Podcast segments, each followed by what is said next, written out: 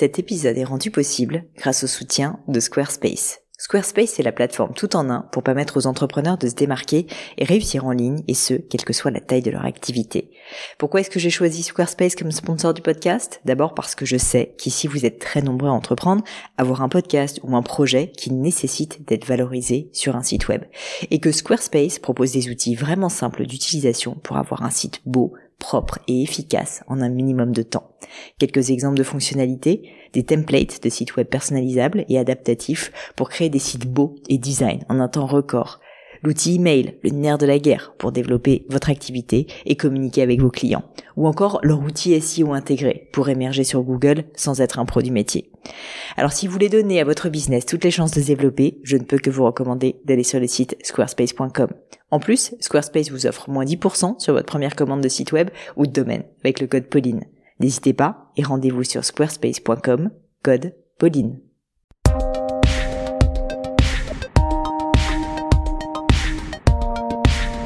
Mes chers amis du gratin, bonjour, ici Pauline Negno et vous êtes sur une nouvelle leçon du gratin. Alors qu'est-ce que c'est que ces leçons de gratin? Des fameuses leçons où je réponds à vos questions sur des sujets variés autour de l'entrepreneuriat, du business, du marketing, des RH, des réseaux sociaux, Instagram, etc.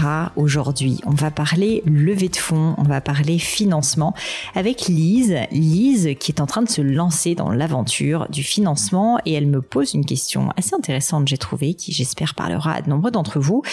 Elle me demande, aurais-tu, Pauline, des conseils avisés Alors avisés, je ne sais pas, mais en tout cas des conseils concernant la levée de fonds. À savoir concrètement, est-ce qu'elle n'occasionne pas une trop importante dilution au fur et à mesure des tours de table? Comment est-ce qu'on s'organise? En pratique Quelles sont les erreurs à éviter? Etc. etc. On a passé un bon moment avec Lise à expliquer déjà tous les modes de financement possibles, et notamment celui de la levée de fonds, à parler effectivement des erreurs à ne pas commettre, à parler concrètement de comment elle s'organise, comment la réaliser, mais également de comment ça s'était passé pour moi dans le cadre de Gemio. Je pense avoir livré dans cet épisode un certain nombre de conseils dont j'avais jamais vraiment parlé parce que finalement j'avais peu abordé euh, le sujet du financement euh, ici sur le podcast et je pense que ça pourra être utile à certains d'entre vous. N'hésitez pas à me le dire d'ailleurs dans les commentaires, soit sur Instagram, sur LinkedIn ou pourquoi pas en avis sur Apple Podcast. Mais je ne vous en dis pas plus et laisse place à cette nouvelle leçon du gratin. Allô Lise? Oui, allô Pauline? Salut Lise, c'est Pauline. J'espère que tu vas bien et bienvenue sur cette leçon du gratin. Est-ce que tu peux, s'il te plaît, Lise, commencer par te présenter, s'il te plaît, et puis ensuite, euh, ensuite euh, me dire quelle est ta question, qu'est-ce qui t'amène sur le podcast? D'accord. Eh bien, écoute, euh, Pauline, tout d'abord, je suis ravie d'être avec toi sur le podcast parce que c'est vraiment quelque chose que je suis activement et qui est vraiment très utile. Cool. Donc moi, je suis Lise, je suis sage-femme. Et en fait, euh, bon là, on est dans une phase de, de, conception d'une application euh, en e-santé pour la santé des femmes, plus particulièrement euh, axée femmes enceintes, comme c'est un secteur qu'on connaît bien avec avec des collaboratrices. Et du coup, eh ben, il y a notamment la question du financement en fait de de tout ce qui est innovation et encore plus en innovation en santé. Donc donc c'est pour ça que j'ai pris contact. Des financements très lourds, des financements très lourds. Et alors du coup, quelle est ta question spécifique? Comment se financer? Eh bien, la question, effectivement, c'est un petit peu ça. C'est comment se financer? Parce que c'est vrai que bon, c'est un sujet que euh, j'ai un petit peu euh, découvert. On voit pas mal de choses, donc c'est vrai qu'il y a beaucoup de comment dire, de, on met beaucoup en avant les succès des levées de fonds, euh, des, startups qui lèvent tant de millions, etc. Après, enfin, il y a aussi la question l'envers du décor. Quand on lève des fonds, on, on dilue ses parts. Il y a des, y a, ça implique des, des enjeux de, de, gouvernance de l'entreprise. Donc en fait, c'était un petit peu ces questions-là. Est-ce que toi, tu avais un retour d'expérience?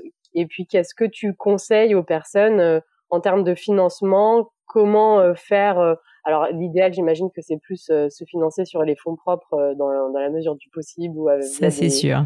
Des fonds non dilutifs. Mais, et puis aussi, mon autre question, donc ça, ça fait beaucoup, mais je pense que tu répondras après, euh, on parle très peu des, euh, startups qui échouent. Et euh, bah, comment ça se passe quand, on a fait des tours de table ou qu'on a levé des fonds et qu'en fin de compte, ça marche pas on, on lit pas beaucoup de choses à ce sujet-là. Et enfin voilà, du coup, Eh ben écoute, hyper intéressant. Euh, ce que je peux te dire, c'est effectivement, euh, pour euh, commencer par les premières questions qui sont un peu spécifiquement hein, sur la levée de fonds, la levée de fonds, c'est très bien et ça a plein d'atouts. C'est une forme de financement très intéressante, mais c'est pas non plus une panacée. tout dans la vie ben, vient avec des compromis, c'est évident. Et en l'occurrence, la levée de fonds, c'est souvent pas mal d'argent. c'est de l'argent en fait qu'on n'a pas besoin de rembourser. Donc ça, c'est quand même assez incroyable quand on y pense. par rapport à un prêt bancaire, par exemple, on a des taux d'intérêt et en plus on doit rembourser. Mais à l'inverse, bah, comme tu l'as dit très justement, c'est dilutif. Ce que ça veut dire concrètement pour les personnes qui nous écoutent et qui comprennent pas, ça veut dire que vous avez des personnes qui mettent euh, une certaine somme d'argent euh, et qui vous la, qui vous la confient, euh, en échange de quoi ils achètent concrètement des parts de votre entreprise à une certaine valeur qui s'appelle une valorisation. Ça, je schématise énormément, mais globalement, c'est ça. Donc, qu'est-ce que ça veut dire? Ça veut dire que ces personnes-là, ça devient vos actionnaires. Donc, ça veut dire que vous n'êtes plus seul maître à bord de votre entreprise. Au début, quand tu crées ta boîte, si tu es seul, tu as 100% du capital. Si tu as un associé, ben tu peux diviser le capital en deux, ça peut être 50-50, ça peut être 50 60 enfin je sais pas 30 70, quelque chose comme ça. Et si en plus après tu as des actionnaires, ben mettons que tu avais 50% du capital parce que tu avais un associé à 50-50, ben en gros, euh, votre capital à tous les deux va être dilué par les personnes qui ont mis de l'argent dans l'entreprise euh, et donc tu vas te retrouver, je sais pas si tu es dilué à hauteur de 30%, ben ça veut dire que tu vas te retrouver à moins 30% de tes 50%. Donc là, je vais pas faire le calcul du tête parce que je suis nulle en calcul mental, mais globalement, tu as moins de parts. Et donc, c'est clair que c'est hyper impliquant parce que au-delà du fait que tu as moins de parts, euh, ce sont des personnes en fait qui ont vraiment un droit de regard euh, et c'est à la fois bien et pas bien sur ton entreprise. Donc concrètement, ça veut dire que tu vas probablement avoir des comptes à rendre sous forme notamment de un board, donc ça veut dire un, comité si tu veux d'actionnaires qui va euh, prendre certaines décisions, qui va devoir voter sur certaines décisions. Donc par exemple, ces décisions, ça peut être des choses comme les euh, des, dirigeants. Donc c'est quand même assez important de le savoir. Ça peut être euh, en cas de vente, par exemple, si jamais vous avez un acheteur potentiel, ben en fait ils peuvent avoir un droit de regard dessus. Ça peut être sur certains euh, certaines embauches au-dessus d'un certain salaire aussi, ils peuvent avoir un droit de regard dessus. voilà. Donc il y a énormément énormément de choses qui sont stipulées. Et ces personnes-là vont avoir un droit de regard dessus. Ce droit de regard, en fait, tout ça est explicité dans quelque chose qu'on appelle un pacte d'actionnaires, qui est en fait un espèce de contrat, si tu veux, qu'on signe au moment de la levée de fonds, où euh, globalement, bah, on se met d'accord sur tous les termes possibles et imaginables. Et là, petit aparté mais important, en gros, cette partie-là, elle est extrêmement euh, complexe à gérer pour un jeune entrepreneur, parce qu'en fait, il y a plein de, de termes techniques, c'est très juridique, et il y a beaucoup d'écueils dans lesquels on peut tomber quand euh, on s'y connaît pas trop, qu'on a peu d'expérience, parce que, bah, parce qu'en fait, il y a tellement de clauses possibles et imaginable. Et en fait, les actionnaires, les avocats veulent tous euh, évidemment euh, bah, que tous les cas de figure possibles soient envisagés, que du coup, euh, c'est pas très facile de se prémunir contre ça. Donc, conseil d'amis, si vous vous lancez dans une levée de fonds, prenez un bon avocat spécialisé dans les levées de fonds, parce qu'on peut être bon avocat en droit des affaires général, mais pas forcément spécialisé là-dedans. Et, et c'est important de connaître les clauses qui vont bien. Grosse fermeture de parenthèse, mais du coup, tout ça pour dire que, comme tu l'as parfaitement dit, Lise, c'est pas parce que la levée de fonds, ça permet de l'avoir de l'argent frais d'une manière assez facilement, euh, si je puis dire, que euh, ensuite derrière, si tu veux, il n'y a pas quand même euh, des réalités, des compromis qui sont que bah voilà, t'es pas seul mettre à bord. Après, ça veut pas dire que ces gens-là sont pas des gens bien. Il y a des fonds qui sont super, il y a des fonds qui vont refinancer l'entreprise, il y a des fonds, tu vois, qui qui vont en plus apporter des conseils, par exemple, pour développer l'activité. Mais ça, c'est comme n'importe quel partenariat, si tu veux, ça dépend des personnes, ça dépend de votre fit, ça dépend de comment t'entretiens la relation. Donc, je dirais que c'est extrêmement variable en fonction en fonction euh, de, de, de, chaque cas de figure. Mais, mais du coup, il faut bien l'avoir en tête et pas se dire euh, c'est bon, j'ai levé de l'argent, euh, merci, au revoir. c'est pas du tout comme ça que ça se passe, bien au contraire, parce qu'il y a une réalité quand même, c'est que les fonds, si tu veux, ils sont quand même là pour gagner de l'argent. Ils le font pas par gaieté de cœur ou pour te faire plaisir. S'ils mettent de l'argent, c'est qu'en fait eux-mêmes, ils veulent que ça soit rentable, parce que la manière dont ça se passe, c'est qu'un fonds lui-même lève de l'argent, c'est pas leur argent à eux, auprès d'autres investisseurs, en général des investisseurs plus importants comme par exemple la caisse des dépôts. Et du coup, bah, cet argent, il faut qu'il soit placé avec une certaine rentabilité. Et donc, euh, bah donc, euh, ils vont pas mal mettre la pression quand même, il faut le dire, aux entrepreneurs pour que l'entrepreneur, en fait, il fasse en sorte que son entreprise, bah, elle marche, quoi, et que ça fasse du chiffre d'affaires. Et donc, il y a tout un certain nombre de biais quand même assez fréquents qui sont que les actionnaires VC, c'est-à-dire de levée de fonds, de ce qu'on appelle le, capital risque, le venture capital, euh, eh bien, euh, quand même, on va dire, poussent, et c'est tout à fait normal, hein, les entrepreneurs à, à dépenser pas mal pour faire un maximum de chiffre d'affaires. Donc ce qu'il faut avoir en tête, c'est que quand tu t'engages dans une levée de fonds, c'est à la fois très très utile parce que ça peut te permettre de financer beaucoup ton entreprise. Et donc je dirais pour te donner un conseil peut-être concret, Lise, que si jamais tu penses que pour toi, euh, lâcher du capital n'est pas trop un problème, euh, je veux dire psychologiquement, tu vois, que tu es OK à l'idée d'avoir d'autres personnes décisionnaires que toi dans l'entreprise. Et parfois, sincèrement, euh, en fonction du nombre de levées de fonds qui, font, faut, faut réaliser que les gens qui lèvent beaucoup d'argent, qui lèvent 50 millions, souvent ne sont plus majoritaires. Enfin, c'est-à-dire qu'en fait, ils deviennent d'une certaine manière pas des employés, mais bon, ils sont actionnaires de l'entreprise, tu vois, ils sont ils sont managers, mais ils ne sont plus propriétaires de l'entreprise. Donc ça, faut quand même l'avoir pas mal en tête. Et du coup, la question c'est un, est-ce que tu préfères toi avoir le contrôle ou avoir du cash? C'est la première chose, du cash dans l'entreprise, hein, c'est pas forcément dans ta poche. Deuxième question euh, qu'il faut se poser, c'est est-ce que tu penses euh, que ton business est un business qui a vocation à nécessiter beaucoup de financement Auquel cas, la, la, levée de fonds est effectivement probablement utile parce que c'est comme ça que tu vas avoir le plus de financement, les plus gros volumes si tu veux, de la dette ou euh, de l'autofinancement. Bah, en général, quand même, c'est des sommes qui sont plus petites, il faut le savoir. Ça, c'est la deuxième question importante. Et troisièmement, est-ce que la vitesse est un argument important pour ton business? C'est-à-dire, par exemple, est-ce qu'il y a beaucoup de concurrence qui est en train d'arriver, etc parce que là aussi, la levée de fonds, comme elle permet d'avoir beaucoup de cash d'un coup et assez vite, euh, permet globalement d'aller plus vite dans, dans l'exécution de son business ou en tout cas dans la dépense. Et donc, euh, et donc c'est aussi, si tu veux, un critère de choix important. Si ces trois critères de choix là font que du coup tu t'orientes vers la levée de fonds, bah tant mieux, tu vois, c'est top et je le recommande vraiment. Mais par contre, souvent l'erreur que font les gens et moi mon rôle c'est de vouloir euh, d'une certaine manière éduquer, tu vois, les personnes qui, qui, qui savent pas trop où se placer. Si à l'inverse, le contrôle pour toi c'est important parce que c'est ton projet de vie, que tu veux vraiment faire quelque chose euh, dans lequel tu vas travailler pendant longtemps, que tu y crois à fond et que vraiment tu te projettes sur des années, la levée de fonds je te la recommande pas forcément parce qu'en fait tu vas, c'est comme si si tu veux plutôt que de vouloir habiter dans ta maison, bah en fait euh, tu donnais ta maison à quelqu'un et t'es plus que locataire quoi. Donc euh, d'une certaine manière tu peux te faire éjecter un peu quand tu veux, quand quand ils veulent. Donc faut quand même le visualiser. Et d'autre part, euh, ça dépend aussi effectivement pas de l'ambition de ton projet, mais si tu penses que ton projet n'est pas un projet qui nécessite d'aller très très vite, quand je dis très très vite, c'est vraiment à l'échelle de quelques années, tu vois, d'avoir beaucoup d'argent, euh, eh bien à ce moment-là, euh, la levée de fonds est peut-être pas la meilleure option et il vaut mieux effectivement que tu euh, tu passes par de l'autofinancement ou pour de pour de la dette bancaire. Après, il y a toujours un gradient. Je parle beaucoup, je suis désolée dans cette histoire, qui est qu'il y a levée de fonds et levée de fonds. Il y a levée de fonds avec des fonds d'investissement, ce dont je parlais, et là tout ce que j'ai décrit, c'est beaucoup mais il y a aussi des levées de fonds auprès de familles et d'amis, ce qu'on appelle le, love money souvent dans le jargon parce que ce sont donc des, êtres chers, des êtres aimés qui nous donnent cet argent contre des parts aussi, mais on peut penser que comme c'est des personnes qu'on connaît, euh, ils le font aussi, on va dire par amitié, par soutien, et donc euh, et donc il y a moins d'enjeux si tu veux de contrôle euh, et de, de de pousser l'entrepreneur dans des dans des zones qui vont le mettre en difficulté comme ça peut être le cas parfois pour un fonds. Donc ça ça peut être une option intéressante qui permet pas de lever autant d'argent en général à moins que tu Bernard Arnault dans ta famille mais euh, mais en revanche euh, en revanche qui a qui a une un avantage c'est que ça peut être assez rapide et euh, et ça te permet de te diluer un peu mais tout en gardant en général pas mal de contrôle. Je sais pas si ce, ce petit overview déjà te paraît clair, si ça te donne un peu quelques pistes par rapport à tes problématiques. Si, si, complètement. Euh, c'est vrai que on, lit, on voit pas mal de choses, mais d'avoir un, regard critique et euh, sur tout ça. Et effectivement, en fait, ce que tu soulèves, c'est que euh, en, premier lieu, faut vraiment être au clair sur ce qu'on veut financer, à quelle à quelle vitesse. Exactement. Et, Exactement. Euh, et en fait, c'est des choix euh, que qu'on doit faire soi d'abord en fait. Enfin... Et c'est pas évident, je te l'accorde, quand on est jeune entrepreneur, qu'on l'a jamais fait. Et euh, tu vois, moi par exemple, j'ai fait des levées de fonds avec Gemio, avec mon mari, on a fait quatre levées de fonds.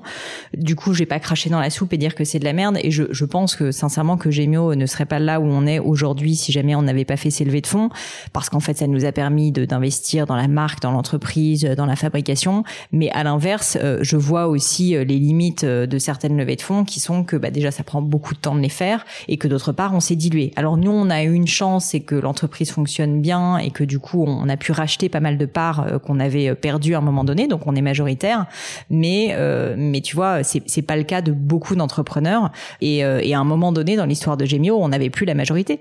Donc donc du coup du coup bah officiellement on était dirigeant mais on n'avait plus le contrôle, on n'était plus propriétaire si tu veux. Et, et c'est vrai que travailler autant quand tu sais que tu es plus propriétaire, bah ça peut ça peut fonctionner, mais il faut le vouloir. Et donc, euh, et donc c'est vraiment une question assez personnelle. Nous, Gemio, c'est une entreprise où en fait on sait qu'on va y travailler encore, je pense, très longtemps. Enfin, c'est vraiment un projet, tu vois, assez à l'échelle d'une vie, je pense, de créer une marque de joaillerie. Et donc typiquement, même si la levée de fonds a été très utile euh, au début parce qu'elle nous a permis de nous financer, bon, ben il y a une réalité aussi, c'est que quand tu sais que tu vas y passer beaucoup de temps, tu as quand même plutôt envie que ça t'appartienne. Tu vois, c'est un peu comme pareil. Euh, je reprends l'image de la maison, c'est que si tu sais que tu adores cette, cette maison, que vraiment, mais c'est la maison de tes rêves, que tu as envie d'y rester, euh, bah t'as pas forcément envie euh, de pouvoir te faire éjecter une fois de plus euh, si jamais il y a un meilleur bideur à côté, quelqu'un qui va payer un loyer plus cher, tu vois. Et c'est un peu ça quand même quand tu fais des levées de fonds, c'est que globalement le, le fonds, bah, s'il y a mieux ailleurs, il va pas forcément te soutenir. Donc donc il faut faire attention à ça et je pense qu'il faut se poser cette question avec beaucoup de lucidité sur sa propre personnalité. Est-ce que t'es, tu vois, d'un naturel, je pense agressif. Euh, quand je dis agressif, c'est au sens euh, avec beaucoup d'ambition, mais euh, vouloir aller très très vite, un peu quand même après moi le déluge, au sens où et je veux pas parler dévalorisante hein, parce que c'est aussi très bien, mais mais tu vois vraiment vouloir faire beaucoup de chiffre d'affaires et sincèrement la rentabilité c'est pas tellement ton souci. Peut-être que t'en sais rien à ce stade, mais bon c'est une question qu'il faut se poser. Ou est-ce que à l'inverse tu préfères, t'es plutôt quelqu'un d'un peu plus consciencieux, tu veux faire les choses bien, tu prends, tu tu crois à la patience, tu préfères construire les choses dans le temps et auquel cas, euh, franchement, je te conseillerais pas de passer par une levée de fonds. D'accord. Donc je pense que c'est ça la question fondamentale. Après, euh, il y, a, comme je le disais, un gradient dans cette histoire qui est que la levée de fonds là dont je parle, c'est de la levée de fonds avec un fonds d'investissement. Donc ce sont des professionnels qui sont là pour gagner de l'argent, même s'ils sont là pour accompagner des entreprises, hein, mais ils le font quand même pour pour la rentabilité de leur fonds. C'est pour ça que je te disais que si jamais euh, tu as des besoins concrètement de financement euh, rapide euh, sur des sommes, tu vois, je vais dire 100 000 euros, 200 000 euros, peut-être 300 000 euros, donc des sommes qui sont importantes mais qui sont pas non plus inabordables. à ce moment-là, tu peux, dans un premier temps en tout cas, tu peux envisager, par exemple, tu peux envisager ce qu'on appelle des levées de fonds avec du love money, c'est ce que je disais, c'est-à-dire par exemple de passer par ton cercle élargi de famille et d'amis. Alors tu vas me dire, mes amis ils ont pas 300 000 euros, non, mais par contre si tu as 10 personnes qui met chacun 10 000 euros, bon bah t'arrives déjà à 100 000, tu vois. Et du coup, ça pour le coup, ça devient beaucoup plus accessible. Alors, je te cache pas que ça peut devenir compliqué à gérer a posteriori, puisqu'ensuite il faut que tu dises que toutes ces personnes sont tes actionnaires. Il y a pas mal de boîtes qui existent où parfois il y a 50 actionnaires dans l'entreprise, et ça, bah en fait c'est du travail parce que c'est des personnes qui posent des questions, euh, qui parfois ont des soucis euh, administratifs, euh, je sais pas, ils ont ils doivent changer euh, tel ou tel, enfin leurs actions doivent changer de forme parce que ils changent de pays, enfin peu importe des, des, des détails, tu vois, un peu administratifs, euh, bêtes et méchants, mais qui en fait retombent souvent sur le dos l'entrepreneur qui doit les, aider à gérer. Et donc, euh, il faut visualiser quand même que si tu as 50 actionnaires, c'est du boulot. Mais à l'inverse, l'avantage, c'est que tu les contrôles un peu plus parce que souvent, ce sont des personnes, euh, tu vois, qui l'ont plus fait, entre guillemets, pour te faire plaisir. Et donc, ça peut être une solution intéressante. Si tu choisis ça, je te conseille juste d'essayer au maximum de limiter le nombre d'actionnaires à, tu vois, mettons une vingtaine, parce que sinon, franchement, ça peut devenir assez chronophage.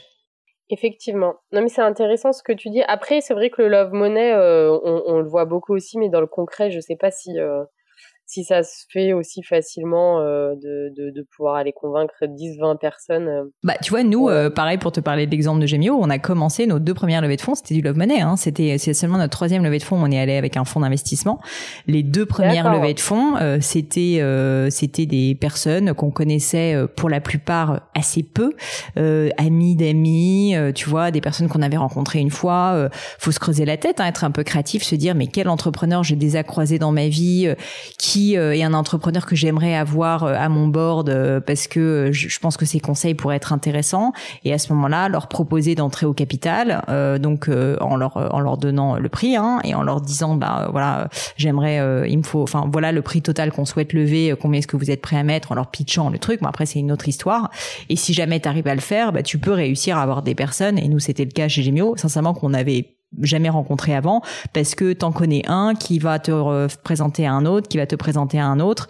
Et du coup euh, tu finis par trouver euh, une quinzaine une vingtaine de personnes comme ça euh, qui ont envie de de, de, de se lancer dans l'aventure avec toi. Donc donc c'est tout à fait possible de le faire. C'est du travail comme tout.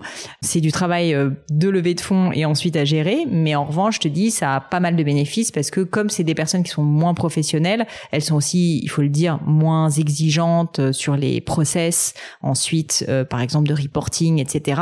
Et puis surtout, c'est des personnes qui peuvent apporter d'autres valeurs ajoutées assez intéressantes, stratégiques. Si par exemple, tu arrives à avoir quelques entrepreneurs dans le secteur, tu vois, qui t'intéressent, bah ça peut être aussi des conseils, tu vois, et ça peut mêler l'utile à l'agréable d'avoir des personnes qui à la fois sont impliquées financièrement dans l'entreprise, du coup, ils ont aussi des choses à gagner, tu vois, en faisant en sorte que ça marche, et en même temps, s'ils ont des conseils pertinents à donner parce qu'ils ont une expertise, bah du coup, c'est top. Et nous, euh, on a, ben, j'ai déjà invité sur le podcast, par exemple, Justin Ziegler et François Rousseau, que je salue ici, qui sont deux de nos premiers actionnaires qui sont venus au premier tour de table euh, Gémio, donc c'était quand même en 2011, et, euh, et ils ont mis chacun un peu d'argent, pas des sommes mirobolantes, mais mais, c'était déjà très bien, et, ils nous ont accompagnés. Ça fait maintenant dix ans qu'ils nous accompagnent et qui sont actionnaires de l'entreprise, qu'ils ont remis au pot, et, et surtout qui nous conseillent, si tu veux. En plus, c'est pas juste des gens qui, c'est pas des, des, des chèques, des chèques, tu vois, c'est pas des, c'est pas de l'argent juste sur patte. C'est, c'est des gens en plus qui apportent de la valeur.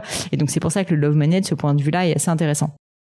Oui, c'est ça. C'est euh, ce que ce que j'ai pu comprendre aussi, c'est qu'il faut pas se limiter euh, au fonds qu'on va lever. En fait, c'est la relation qu'il y a derrière aussi qui va être euh, intéressante et qu'il faut évaluer pour pour voir ce qu'il peut y avoir aussi en échange, comme tu le dis, des conseils, un, enfin euh, une vision un peu partagée qui, qui, qui permettent d'aller dans le même sens euh, et qu'on parte pas avec des visions opposées, même si on lève des fonds. Enfin, c'est ce que j'ai cru comprendre. Ouais, complètement. Bah, si tu arrives à avoir euh, quelques personnes peuvent ne pas entre guillemets apporter trop de valeur d'expertise parce que voilà, c'est pas grave. Mais si tu peux en avoir quelques-uns qui ont une certaine expertise dans ton domaine, une expertise marketing, une expertise technique, une expertise santé, franchement, ça peut être hyper enrichissant parce que du coup, tu peux beaucoup plus facilement te permettre de les appeler un peu comme des mentors parce qu'en en fait, eux-mêmes ont intérêt, si tu veux, à ce que ta boîte, elle marche. Si jamais ils ont mis de l'argent dedans, bah, en fait, euh, ils ont tout intérêt à ce que la valorisation de l'entreprise, le chiffre d'affaires, ils augmentent. Donc, du coup, c'est gagnant-gagnant. D'accord. Et du coup, euh, vous, sans indiscrétion, euh, par rapport au développement de Gemio, quand, quand vous avez décidé de faire des levées de fonds, donc tu m'as dit, il y a eu donc le Love Money, puis après, mhm. il y a eu via un fonds d'investissement. C'est des décisions que vous avez prises strictement entre vous ou c'est mieux de se faire accompagner de je sais pas, un cabinet, par un cabinet d'avocats ou euh, alors, le, le, il y a plusieurs choses. Euh, les décisions stratégiques, on les a prises entre nous, euh, donc entre fondateurs au début, et puis ensuite, d'ailleurs, on en a parlé avec nos actionnaires. Donc, typiquement, Justin et François étaient complètement impliqués euh, quand on a pris la décision de lever, euh, de lever des fonds avec un fonds d'investissement, parce que, ben, du coup, c'était aussi leur boîte hein, à ce stade. Euh, et du coup, d'ailleurs, c'est eux, pour tout dire, qui nous ont mis en relation avec le fonds. Donc, comme quoi, c'est vraiment vertueux de d'avoir un réseau dès le début.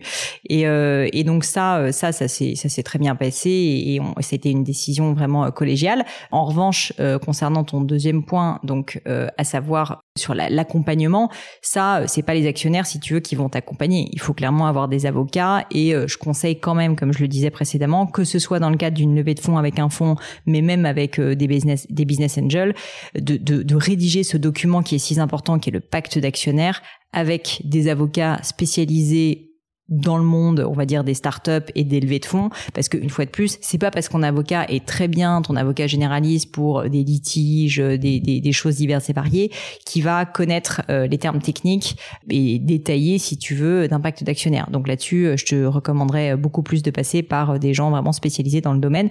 L'avantage, c'est que si jamais tu lèves de l'argent avec des business angels un peu aguerris, bah en fait, euh, ils vont pouvoir te donner plein de noms, tu vois, de personnes avec lesquelles ils ont l'habitude de travailler et qui et qui et qui bossent bien sur ce sujet. D'accord. Donc ça, ça peut être, ça peut être une bonne option, mais euh, surtout euh, erreur à ne pas commettre, prendre le même avocat que que ton fonds ou que tes actionnaires, parce que parce que du coup, bon, tu peux imaginer qu'il y a il y a un petit peu de c'est comme prendre le même avocat que la personne que contre qui tu es en justice, quoi. C'est c'est un peu ça, c'est un peu ça. Même si les gens sont bien intentionnés, malgré tout, tu vois, il y a il y a, forcément des biais. Hmm. Exactement. Bah écoute, euh, j'espère que ça t'a un petit peu aiguillé. Sincèrement, je pense qu'il y aurait vraiment encore beaucoup beaucoup plus de choses à dire dessus. Donc peut-être qu'on en reparlera un peu plus tard quand tu auras avancé dans ton cheminement. Mais en tout cas, pour résumer, au-delà des, des, détails techniques qu'on évoquait, je pense que la vraie question fondamentale, c'est la question euh, du coup du, mode de financement, mais qui est, si tu veux, à une stratégie euh, presque de vie, j'ai envie de dire. C'est-à-dire, toi, comment est-ce que tu vois le développement de cette entreprise? Il faut en parler avec ton associé si tu en as un, évidemment, parce que là-dessus, il faut que vous soyez soyez 100% aligné, sinon je peux te dire que ça peut faire vraiment des clashs. Et donc, une fois que vous aurez décidé ça, ensuite, en ton âme et conscience, tu pourras beaucoup plus facilement décider s'il faut que tu t'orientes vers de la levée de fonds avec un fonds d'investissement ou à l'inverse, s'il faut prendre les choses un petit peu plus lentement, mais aussi de manière avec plus de contrôle, en passant soit par de la dette bancaire dont on n'a pas parlé, mais pour une autre fois, ou avec éventuellement de la levée de fonds, mais par Love Money. Ok, super. Bah écoute, euh, merci beaucoup, Pauline. Après, euh, je sais pas si, euh, ouais, c'est, peut-être le, ça peut faire l'objet d'un, autre podcast, mais je me demandais aussi, en cas vraiment d'échec de, de start-up, parce qu'il y en a un certain nombre qui échouent, dont on parle peut-être pas beaucoup. Et eh ben, comment ça se passe dans ces cas-là? Bah écoute, euh, c'est difficile de te répondre précisément parce qu'en fait c'est très variable en fonction justement du pacte d'actionnaire. D'accord. En général, ce qui se passe, c'est que justement dans le pacte d'actionnaire, il y a précisément des clauses qui vont déterminer qu'est-ce qui se passe si la boîte euh, est en liquidation. En général, pour te la faire courte, ce qui se passe, euh, pour pour un petit peu dévoiler, si tu veux, les choses, la triste réalité, mais c'est normal aussi, c'est que ceux qui ceux, qui sont privilégiés, ce sont les personnes qui ont mis de l'argent, donc ce sont les investisseurs, et ça, ça se fait en fait. Il y a des niveaux, si tu veux, de, de, de préemption, et en général, les derniers, ceux qui ont mis à la valorisation la plus importante, sont ceux qui récupèrent leur argent en premier. Donc ça veut dire que si tu as fait plusieurs levées de fonds, en général, la dernière levée de fonds, les gens qui ont mis euh, tu vois, si par exemple l'entreprise elle est un peu revendue quand même pour une bouchée de pain, bon bah le peu d'argent qui aura été là ou le cash qui reste dans l'entreprise par exemple ou la vente des stocks, tout ça va revenir euh, aux derniers actionnaires, ensuite à ceux d'avant, ensuite à ceux d'avant. Et malheureusement, les fondateurs en général euh, se retrouvent en dernier. D'accord. Voilà. Mais bon, c'est, je te dis au cas par cas en fonction de, en fonction du pacte d'actionnaires. D'accord, très bien. Bon bah écoute Lise, en tout cas, euh, en tout cas, j'espère que ça t'a aidé un petit peu et puis euh, peut-être qu'on se reparlera quand tu auras avancé pour une prochaine leçon euh, sur d'autres sujets autour du financement. Eh bien écoute, merci beaucoup Pauline, avec plaisir. Merci pour tous ces conseils pragmatiques et pour ton expertise et pour le partage de, bah, justement de, toute ton expérience sur le sujet. Eh bien écoute, avec grand grand plaisir. Merci à toi Lise et, et je te dis à bientôt. À bientôt Pauline. Et voilà, terminé pour aujourd'hui. Un grand, grand merci à tous d'avoir écouté l'épisode jusqu'ici. J'espère que le format vous a plu. Si oui, dites-le moi avec 5 étoiles ou même un petit commentaire sur l'application iTunes. Et puis si iTunes c'est pas votre truc, si Apple vous n'avez pas envie d'en entendre parler, c'est pas grave. Vous inquiétez pas, il y a d'autres moyens de m'aider. Vous pouvez tout simplement en parler autour de vous. Prenez deux trois amis et puis euh, diffusez-leur le podcast. Moi ça m'aide énormément et qui sait, ça les aidera aussi peut-être. Quoi qu'il en soit, merci pour votre temps. N'hésitez pas à postuler aussi à la leçon du gratin si l'idée de passer sur le podcast vous intéresse. Donc à vous de jouer et bientôt pour une nouvelle leçon du gratin.